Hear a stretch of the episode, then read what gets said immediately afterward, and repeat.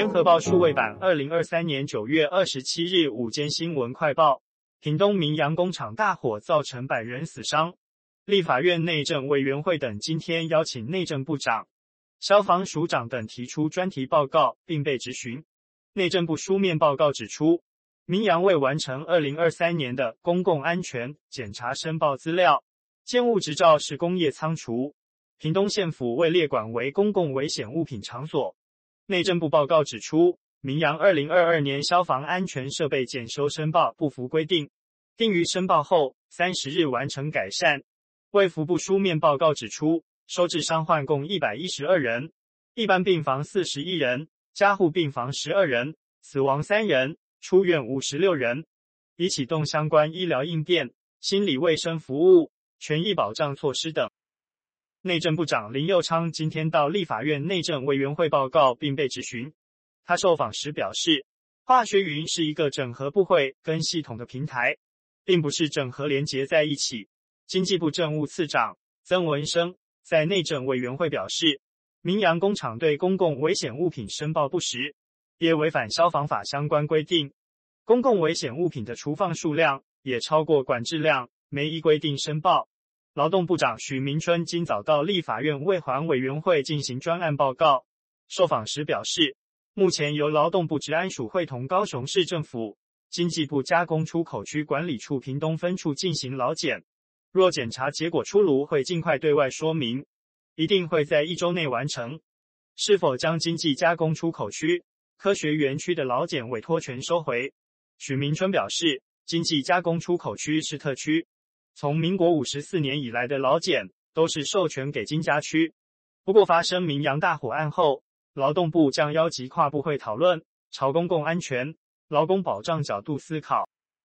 数位发展部长唐凤今天前往立法院进行业务报告，报告中指出，为使 AI 技术应用于各产业领域，将就 AI 人才培育、AI 技术深耕、AI 产业发展及 AI 评测与验证之四大面向推动，预计二零二三年可为产业扩展商机，带来一百亿元产值，应用案例超过五十案。数位部表示，为促进企业释出所持有的数据与资料，透过 AI 技术分析，发挥更大价值，将从完善资料信任基础、推动资料信任服务、建构产业数据发展三大方向，为 AI 分析与应用数据。建立坚固的基础及生态系统。立委高嘉瑜被男友林炳书暴打，日前全案定验，林炳书因遭羁押达两百二十六天，等同缴七十八万元罚金，再服刑十四天就可重获自由。台中地检署证实，已收到新北地检嘱托代执行，近日将传林到案。台中地检署表示，收到新北地检嘱托执行函文。二十五日已经分案，后续将依法执行。据了解，林炳书与父亲的住所位于台中市西区。中检执行科分案后，正确认户籍地，待完成相关程序后，将通知林到案并发监。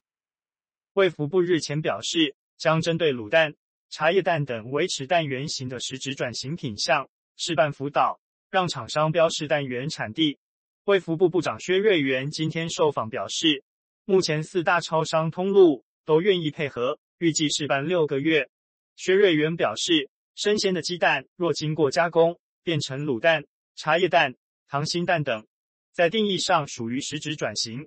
根据标示规则，可以加工地为产地，理论上可标示为台湾蛋，但这跟民众社会想法不一致。民众可能不认为一个蛋煮熟后产地就变了。卫福部将就这部分辅导通路。标示生鲜鸡蛋的原产地，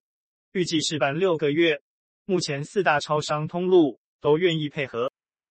中国前外交部长秦刚人间蒸发数月，外传与凤凰电视台主持人傅晓田婚外情。英国金融时报报道，有知情人士爆料，秦傅去年透过代理孕母方式在美国育有一子，